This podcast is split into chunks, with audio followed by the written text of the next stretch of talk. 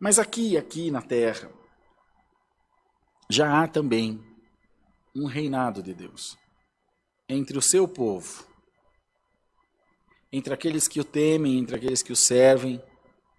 Já há um prenúncio, um preâmbulo, um, um ensaio, ou pelo menos deveria ser, daquilo que nós viveremos lá na glória de Deus. Essa palavra, esse discurso, é, de nada adiantará para quem não crê em salvação. Se você não crê em salvação, se você não crê na vida eterna, se você não crê em Deus, é, você está tá assistindo a live errada. Porque esse reinado que nós estamos propondo aqui, ele é espiritual. Ele é mil por cento espiritual. E só se pode alcançá-lo com fé, através da fé. Não há outra maneira de adorar a Deus sem fé.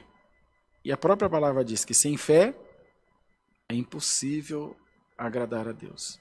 Pois é necessário que aqueles que o servem creiam que Ele é Espírito, verdade e vida.